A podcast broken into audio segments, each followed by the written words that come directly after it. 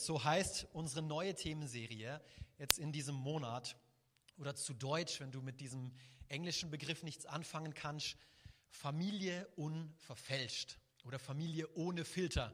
In Zeiten der Instagram-Generation kann man damit schon auch was anfangen, gell? Es ist eine Themenserie. Worum geht es bei dieser Themenserie?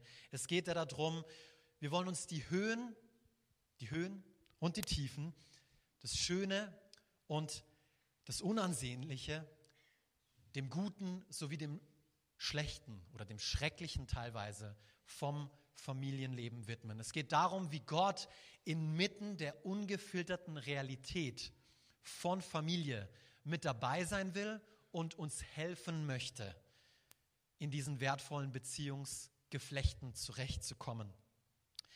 Ich habe eine Frage an euch. Wer von euch hat Familie ausschließlich positiv erlebt? Der hebe jetzt bitte seine Hand. Also nur positive Erfahrungen mit Familie gemacht. Ja, ich mache sie auch schnell wieder runter. Okay, weil wenn das so wäre, dann wäre diese Themenserie nichts für dich und du kannst in vier Wochen wiederkommen. weil dann fängt unsere Osterthemenserie an. Wir sprechen über Jesus, wie er alles ist und ähm, weil du so heilig bist, kannst du dann dort wieder erscheinen. Gut? Ist natürlich ein Scherz, weil ich glaube, wir alle haben Familie nicht ausschließlich positiv erlebt. Nicht, Familie ist nicht immer picobello, oder? Manchmal ist sogar genau das Gegenteil der Fall. Manchmal läuft es sogar schrecklich innerhalb von Familie.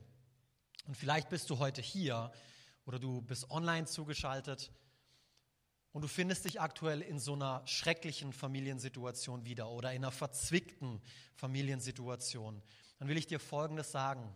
In allererster Linie ist es schön, dass du da bist. Schön, dass du heute hier bist. Und als zweites will ich dir sagen, es gibt Hoffnung. Du bist nicht allein.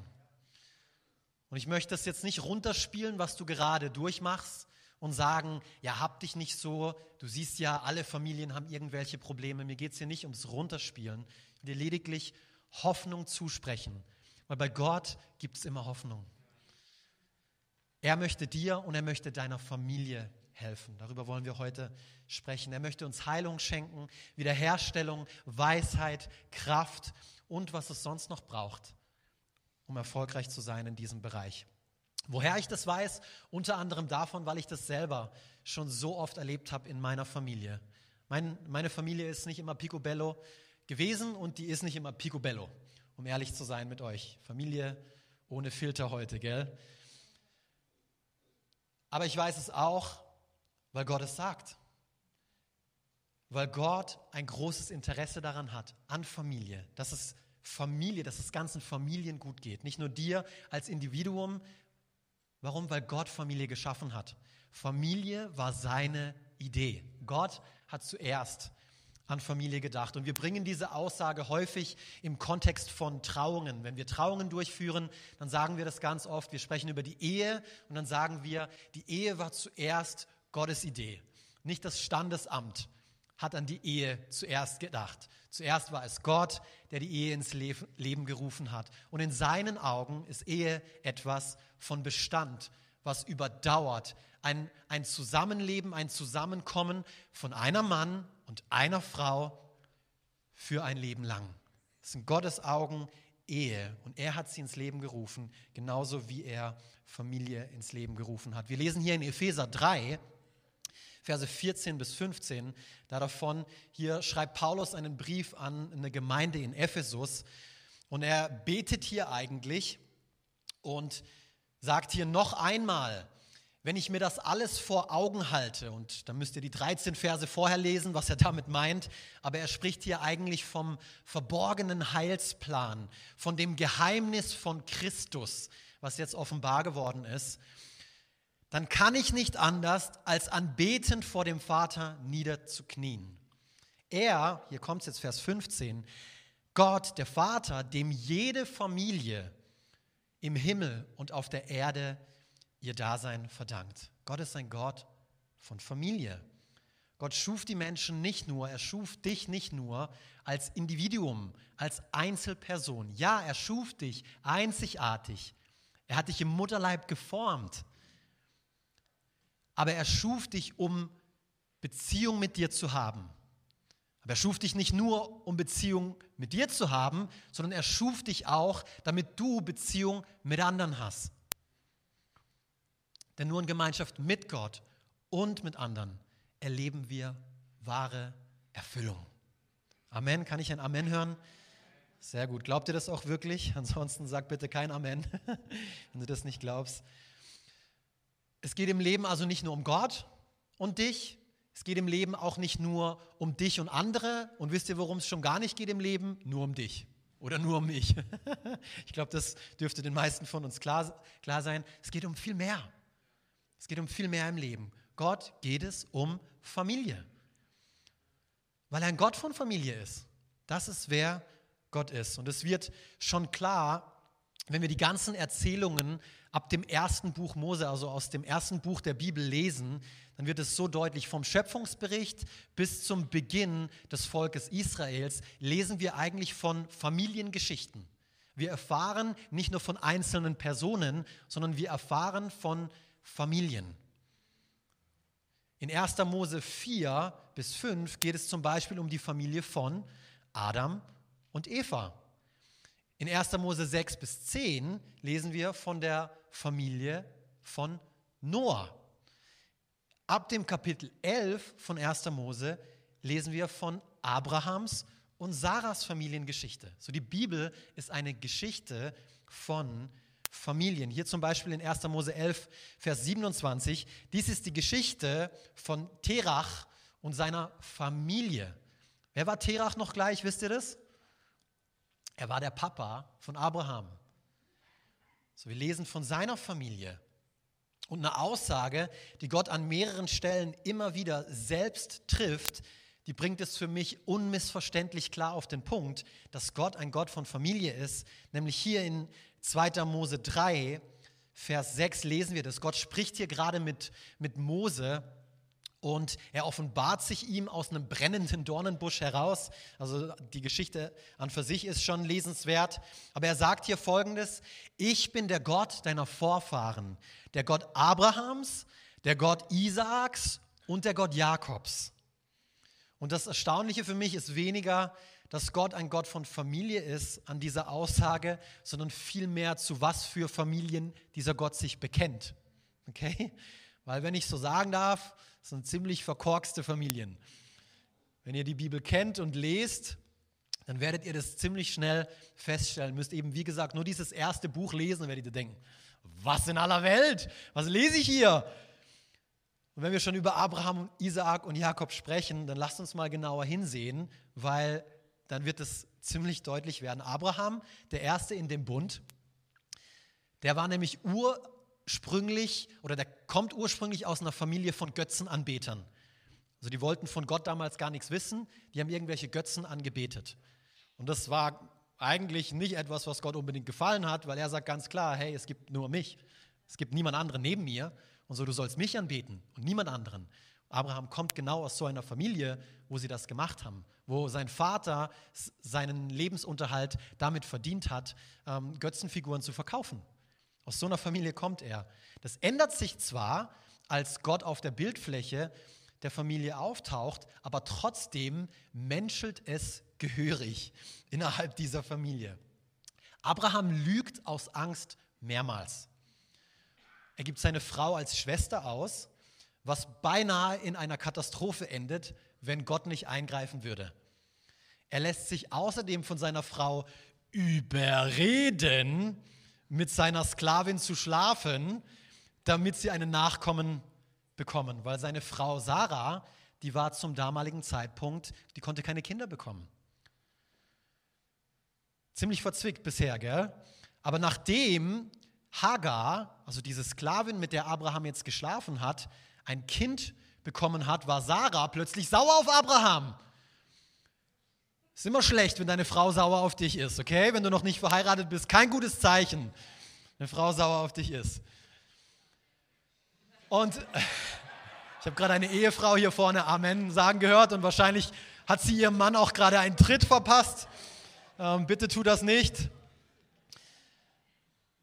Aber irgendwann hat dann Sarah auch einen Sohn bekommen und jetzt waren plötzlich diese Söhne in Streit, diese Söhne von Hagar, diese, diese Söhne, äh, dieser Sohn von der Sarah, die haben im ständigen Streit untereinander gelebt und Vielleicht, wenn ihr das jetzt so hört, diese Söhne waren in ständigen Streit, dann erleichtert euch das als Eltern jetzt auch gerade, ah, okay, es gibt auch noch andere Eltern, ähm, deren Kinder sich streiten. Deswegen, ich ermutige euch, lest die Bibel.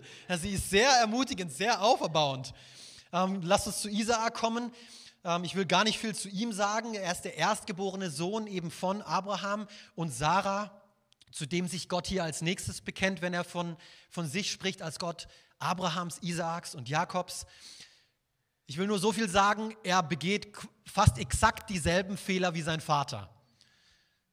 Er lügt nämlich genauso und gibt seine Frau als seine Schwester aus. Er, seine Frau ist auch kinderlos eine Zeit lang, interessanterweise. Und er und seine Frau, die haben auch unterschiedliche Vorlieben gehabt, als sie Söhne bekommen haben. Der eine hat den Sohn bevorzugt und der andere hat den Sohn bevorzugt. Und das hat natürlich wozu geführt? Auch wiederum zu Streit, zu Spaltung, sogar so weit, dass der eine Sohn den anderen umbringen wollte. Mann, oh Mann, okay? Nächste Generation, Jakob, der macht sicher besser, oder? So hieß, so hieß dieser Name. Und es sagt eigentlich schon ganz viel über ihn aus, über seine Generation, denn Jakob bedeutet im Hebräischen so viel wie Fersenhalter oder Betrüger. Und das beschreibt sein Leben ziemlich gut weil er ist der zweitgeborene dieser Zwillinge und er betrügt seinen Bruder Esau zweimal. Und seinen Vater betrügt er auch. er bringt Esau nämlich um sein Erstgeburts, Erstgeburtsrecht und um seinen Segen. Also ähm, im, der, im Modernen würde man jetzt sagen, er bringt ihn um sein Erbe. Und Mann, oh Mann, vielleicht hast du das schon erlebt, das kann in Familien zu Spaltung führen. Vielleicht sitzt du heute hier und es hat in deiner Familie zu Spaltung geführt, so auch in dieser Familie. Hoffentlich wolltest du deinen Bruder oder wen auch immer nicht umbringen. Sie wollten es. Verrückt, ich weiß. Und dann denkt man, ja, vielleicht hat er ja aus den Fehlern der Großeltern und der Eltern gelernt und hat keinen der Kinder bevorzugt. Aber ist nicht so. Er hat 13 Kinder bekommen und einen davon hat er bevorzugt, Josef. Und ohne jetzt über diese Geschichte zu reden, wollen wir hier weitermachen, weil ich könnte stundenlang erzählen davon. Mein Punkt ist, Gott ist nicht nur ein Gott von Familie, sondern er ist ein Gott von unvollkommenen Familien. Und es ist so wichtig, dass du das heute verstehst, weil wenn wir ehrlich miteinander sind, dann ist es die einzige Form von Familie, die es, die es gibt, die existiert. Die unvollkommene Familie. Es gibt keine vollkommenen Familien. Dö. Vielleicht keine große Offenbarung für mich, aber es ist so wichtig, dass du das heute verstehst. Warum nicht? Weil wir als Menschen nicht vollkommen sind. Es gibt es einfach nicht. Es gilt übrigens auch für die Kirche, für uns als Kirche. Die Bibel beschreibt die Kirche oftmals auch als Familie. Und weil Menschen Teil dieser Familie sind, menschelt es manchmal gehörig innerhalb dieser Familie, menschelt es manchmal gehörig hier bei uns, oder? Habt ihr es schon erlebt? Wenn nicht, dann bist du wahrscheinlich dafür verantwortlich, dass es menschelt. Okay? Aber wisst ihr was? Und so ist der Titel für meine Predigt heute. Es ist okay, wenn es ein bisschen menschelt. Sag's mal deinem Nachbarn, es ist okay, wenn es ein bisschen menschelt. Was ich damit nicht sagen will, also verstehe mich nicht falsch, das ist jetzt kein Freifahrtsschein in den Himmel. Und es ist auch kein Gutheißen von falschem Verhalten. Weil den Freifahrtsschein in den Himmel, den gibt es nur, nur von Jesus. Und falsches Verhalten bleibt falsches Verhalten. Und das dürfen wir vor allem im Kontext von Familie, das dürfen wir einfach nicht erlauben. Aber zum Menschsein gehört es nun mal dazu, dass wir Mensch sind und wir Menschen machen Fehler. Und das überträgt sich in unsere Familien und über Generationen hinweg. Was mich so sehr ermutigt, wenn ich die Bibel lese, ist, dass Gott uns erlaubt, Mensch zu sein. Er erlaubt uns, Mensch zu sein. Er versucht nicht krampfhaft, diese Fehler zu beseitigen und zu sagen, oh Abraham, hör mal auf, so einen Quatsch zu machen. Ich schreibe gerade deine Geschichte und es ist absolut unansehnlich, was ich hier aufschreiben muss, weil du dich so verhältst. Nein, er spricht völlig unverblümt über diese Fehler. Er scheut sich nicht darüber zu reden. Und sie denken, Gott, du hast echt einen schlechten PA-Agenten. Was machst du? Warum wäschst du deine schmutzige Wäsche vor den Augen aller? Ich verstehe es nicht. Aber das macht es für mich so besonders. Gott schreibt die Bibel nämlich wie eine Art Reality-Show. Er schreibt von echten Menschen mit echten Problemen, mit echten Herausforderungen, wie die Truman Show. Kennt ihr die Truman Show? Es ist weniger ein Hollywood-Blockbuster, der, der darauf getrimmt ist, nur die besten Szenen in Szene zu setzen, damit es möglichst viel Geld in die Kasse kommt. Nee, so ist Gott nicht. Gerade diese ungefilterten Erzählungen der Bibel machen mir Mut und sind meiner Meinung nach auch das, was die Bibel so glaubwürdig macht. Weil wer ist bitte so blöd und erzählt von all den Fehlern, die da so laufen? Das ist nicht Blödheit, die Gott hier begeht, es ist Weisheit. Es ist Weisheit. Familie ist also von Anfang an Gottes Idee gewesen. Gottes Wunsch war es auch, von Anfang an nicht nur ein Gott des Individuums oder des Einzelnen zu sein, sondern auch ganzer Familien zu sein, weil er ein Gott von Familie ist. Und er erlaubt es innerhalb unserer Familien echt zu sein. Weil sonst hätte er, wie gesagt, nicht so viele Fehler oder von nicht so vielen Herausforderungen in seinem Wort erzählen dürfen, hätte es für sich behalten sollen. So, nachdem wir diese Grundlage gelegt haben, für diese Themenserie, für heute, wollen wir uns mit der restlichen Zeit mit einer bestimmten Frage beschäftigen. Und zwar, seid ihr noch mit dabei? Gut. Was hält Gott für diejenigen bereit, die ihn zum Gott ihrer Familie machen? Oder wie es Josua gemacht hat. Er hat nämlich eines Tages gesagt, ich und mein Haus, wir wollen dem Herrn dienen. Oder was geschieht, wenn unvollkommene Familien einem vollkommenen Gott Vertrauen. Doch bevor wir uns dieser Frage stellen, möchte ich noch eine weitere Sache klarstellen.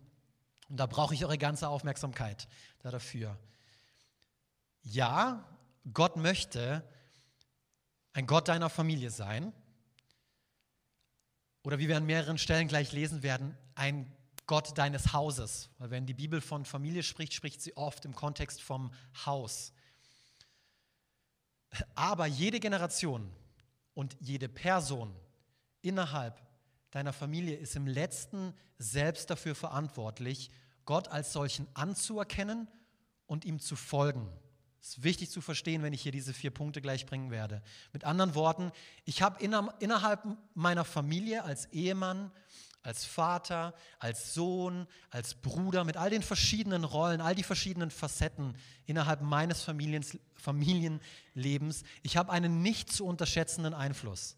Wirklich, das ist nicht zu unterschätzen, was ich für einen Einfluss innerhalb meiner Familie habe. Weil sobald ich erlaube, positiven Einfluss, also Gott erlaube, positiven Einfluss auf mein Leben zu nehmen, wird es auch automatisch einen positiven Einfluss auf den Rest meiner Familie haben. Okay? Könnt ihr mir soweit folgen? Gleichzeitig ist mein Einfluss begrenzt, weil ich bin ein Individuum. Also es ist nicht meine alleinige Verantwortung, dass Gottes vollkommener Wille in meiner Familie passiert.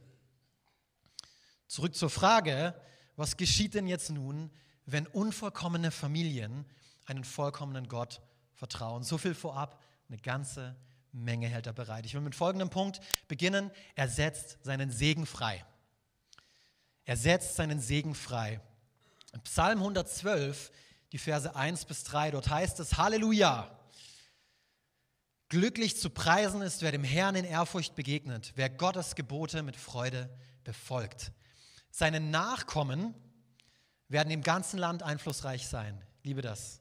Meine Nachkommen werden im ganzen Land einflussreich sein. Meine Tochter sitzt da, Noah, ich sehe dich. Du wirst im ganzen Land einflussreich sein.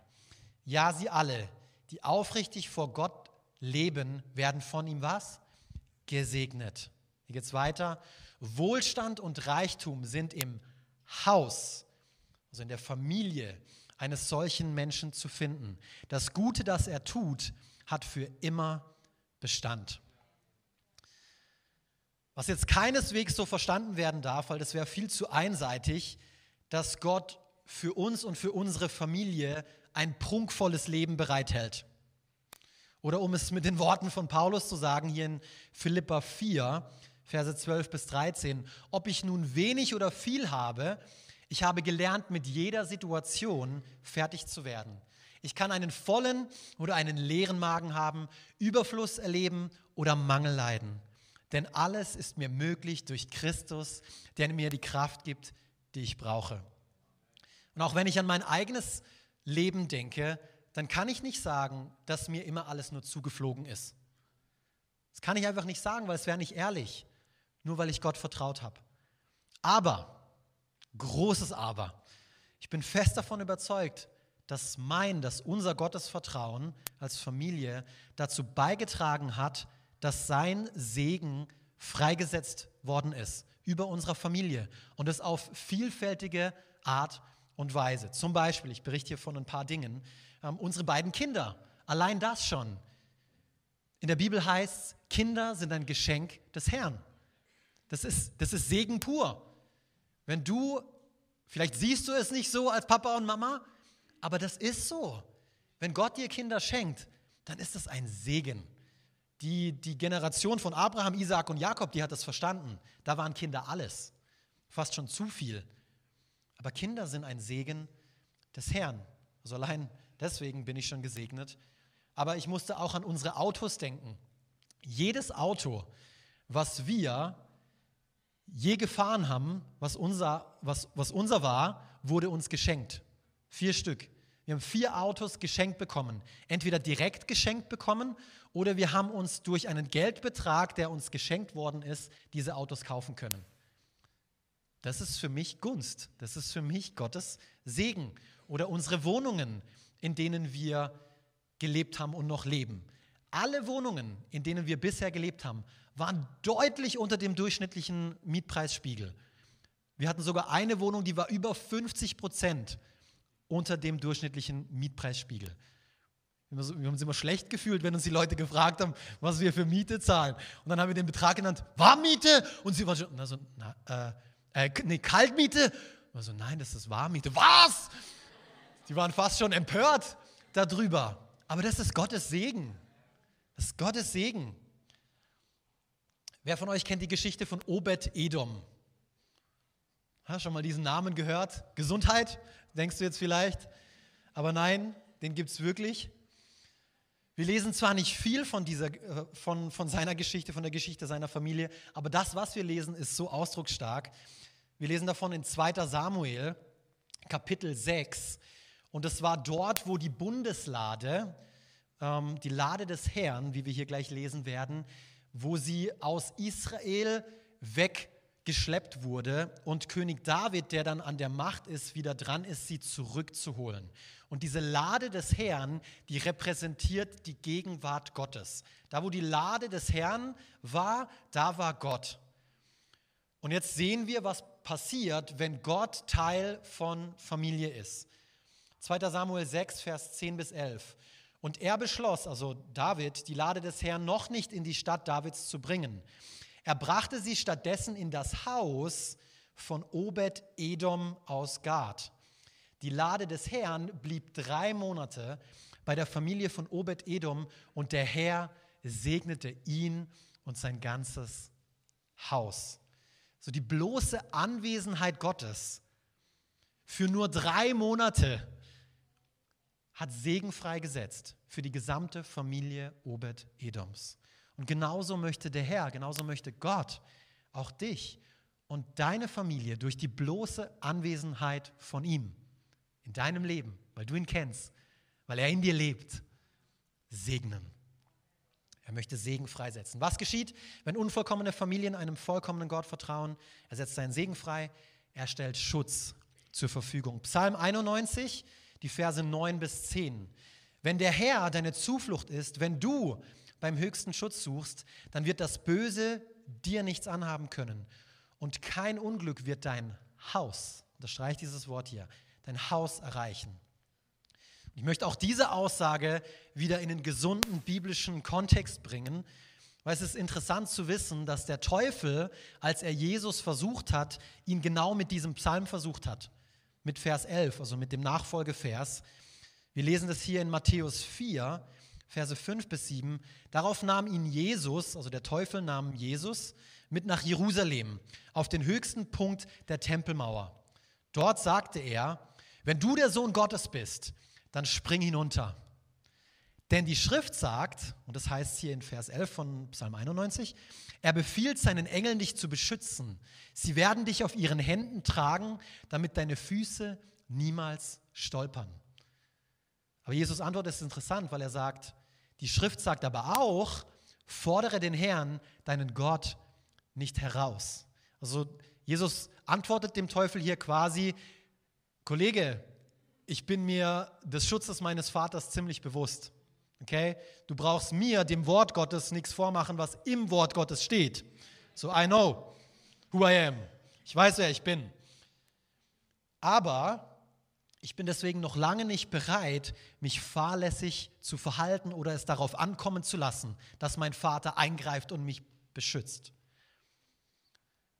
Also wenn es darum geht, wie Gottes Schutz in unserem also wie wir Gottes Schutz in unserem Leben schon erfahren durften, dann musste ich auch sofort an unsere beiden Kinder denken. ich sage es euch, als Eltern, ihr, ihr, wollt Gott in eurer Familie haben, ihr braucht Gott. Also das ist unglaublich. So ein Segen, aber eine Verantwortung. Ich musste an David denken, direkt nach der Geburt. Ähm, ich weiß nicht, ob ihr das wisst, aber er hatte einen Neugeboreneninfekt und so, er musste die ersten paar Tage auf der Intensivstation verbringen. Ihm ging es wirklich nicht gut. Und da haben wir Gottes Schutz erleben dürfen. Äh, dürfen. Ein paar Monate später lag er im, im Kinderzimmer auf dem Boden und plötzlich, er konnte sich noch nicht bewegen, er lag einfach auf dem Boden und plötzlich rumpelt es richtig laut. Und wir rennen ins Kinderzimmer und da ist eine Riesenkiste vom Schrank runtergeflogen. Und wir können uns bis heute nicht erklären, wie diese Kiste da vom Schrank runtergeflogen ist. Direkt neben seinen Kopf. Und es war für uns dann auch wieder ein Danke, Herr, für deinen Schutz. In dem Moment. Es war alles, was wir tun konnten. Nächstes Mal die Kiste ein bisschen weiter nach hinten rücken, keine Ahnung. Aber ich bin als Papa so dankbar für den Schutz, den Gott nicht nur mir, sondern meiner Familie zur Verfügung gestellt hat. Was geschieht, wenn unvollkommene Familien einem vollkommenen Gott vertrauen? Er setzt seinen Segen frei, er stellt Schutz zur Verfügung, er überrascht mit Freude. Er überrascht mit Freude. Wenn ich an dieses Thema denke, dann muss ich fast immer an die Hochzeit von Kanaan denken. Fast jedes Mal.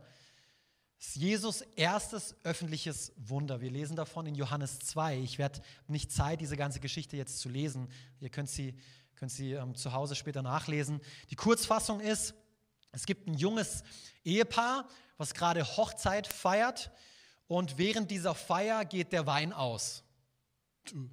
Heute noch Worst-Case-Szenario, aber damals war es viel schlimmer. Zur damaligen Zeit war das nämlich mit einer riesengroßen Schande verbunden. Nicht nur für das junge Brautpaar, sondern für die gesamte Familie. Es war ein Unding. Was? Ihr habt euch das nicht leisten können?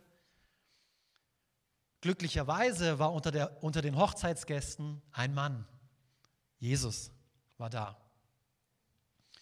Und entgegen aller Erwartungen, entgegen der Meinung der meisten Menschen, weil wenn du sie fragst, wie Gott ist, dann denken viele daran, ja, ein griesgrämiger Kerl, Spielverderber, Spaßverderber, der jetzt, wo der Wein an der Party ausgegangen ist, wahrscheinlich sagen würde, endlich, die hören auf zu saufen, ja, aber was macht er?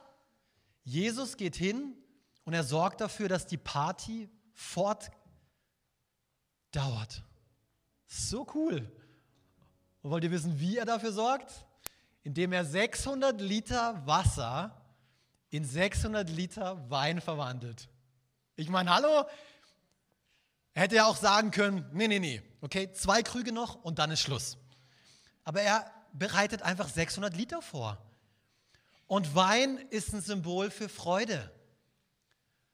Und deswegen auch wieder meine Ermutigung, dass du Jesus in deine Beziehung einlädst, dass du Jesus in deine Ehe einlädst. Und ich verspreche dir hier nicht, dass er bei deiner Hochzeitsfeier vielleicht 600 Liter Wasser wieder zu Wein verwandeln wird, aber hier geht es da darum, dass er im übertragenen Sinne dafür verantwortlich sein wird, dass ihr Freude in eurer Beziehung erlebt. Weil das möchte er für dich. Er möchte Freude nicht nur für dich, sondern auch für deine Familie. Der meiner Meinung nach letzte und wichtigste Punkt für heute, deswegen verzichte ich jetzt an, äh, auf persönliche Beispiele zum Thema Freude. Was geschieht, wenn unvollkommene Familien einen vollkommenen Gott vertrauen? Er setzt Segen frei, er stellt Schutz zur Verfügung, er überrascht mit Freude, er schenkt Rettung. Er schenkt Rettung. Apostelgeschichte 16, Vers 30 bis 34. Paulus und Silas sitzen hier gerade im Gefängnis, entscheiden sich da dazu, Lobpreis zu machen. Die Gefängnismauern stürzen darauf ein, alle Gefangenen fliehen, nur Paulus und Silas nicht, sie bleiben da. Der Gefängnisvorsteher kriegt es mit, ist schon drauf und dran, sich das Leben zu nehmen, weil er weiß, Mist, ich war für all die Gefangenen verantwortlich, die sind jetzt alle abgehauen, mir wird es an Kragen gehen. Aber Paulus und Silas rufen, hey, stopp! Und dann antwortet er hier, ihr Herren, was muss ich tun, um gerettet zu werden? Sie erwiderten, also Paulus und Silas, glaube an Jesus, den Herrn, dann wirst du gerettet, zusammen mit allen in deinem Haus. Dann verkündeten sie, das ist wichtig, hier der, der Kontext, dann verkündeten sie ihm und allen, die in seinem Haus lebten, das Wort des Herrn. Noch in derselben Stunde wusch der Gefängnisvorsteher ihnen die Wunden aus und er und alle Mitglieder seines Hauses wurden getauft. Schließlich brachte er sie zu sich und gab ihnen zu essen. Er und alle in seinem Haus freuten sich, nachdem sie zum Glauben an Gott gefunden hatten. Halleluja. Was hier so wichtig ist zu verstehen, was diese Bibelstelle nicht sagt, ist folgendes.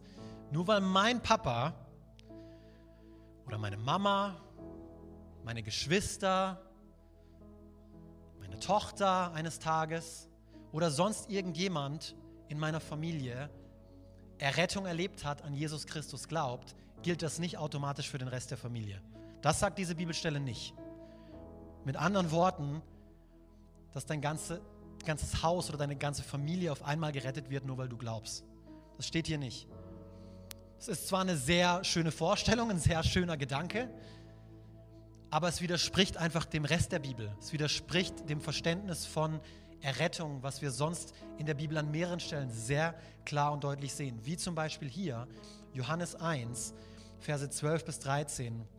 All denen aber, die ihn, also die Jesus aufnahmen und an seinen Namen glaubten, denen gab er das Recht, Gottes Kinder zu werden.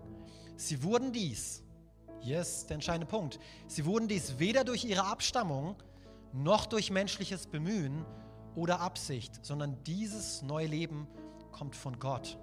So nicht, weil deine Oma oder dein, deine Ur-Ur-Ur-Ur-Uroma an Gott geglaubt hat, kannst du dich auch sicher wägen und sagen, ja, mir ist meine Rettung sicher, sondern Glaube ist immer eine persönliche Sache. Glaube ist etwas, was an dich persönlich gerichtet ist. Eines Tages werden wir alle vor Gott stehen und er wird uns persönlich dafür verantwortlich machen. In allererster Linie wird er uns persönlich dafür verantwortlich machen. Hey, was hast du mit meinem Sohn Jesus Christus gemacht? Hast du das, was er für dich getan hat? Hast du das angenommen? Hast du daran geglaubt? Er wird dich nicht fragen, ob du irgendetwas Gutes gemacht hast oder was auch immer. Er wird dich in allererster Linie diese eine Frage fragen. Und dann wird deine Antwort nicht lauten können, ja, meine Oma oder mein Bruder.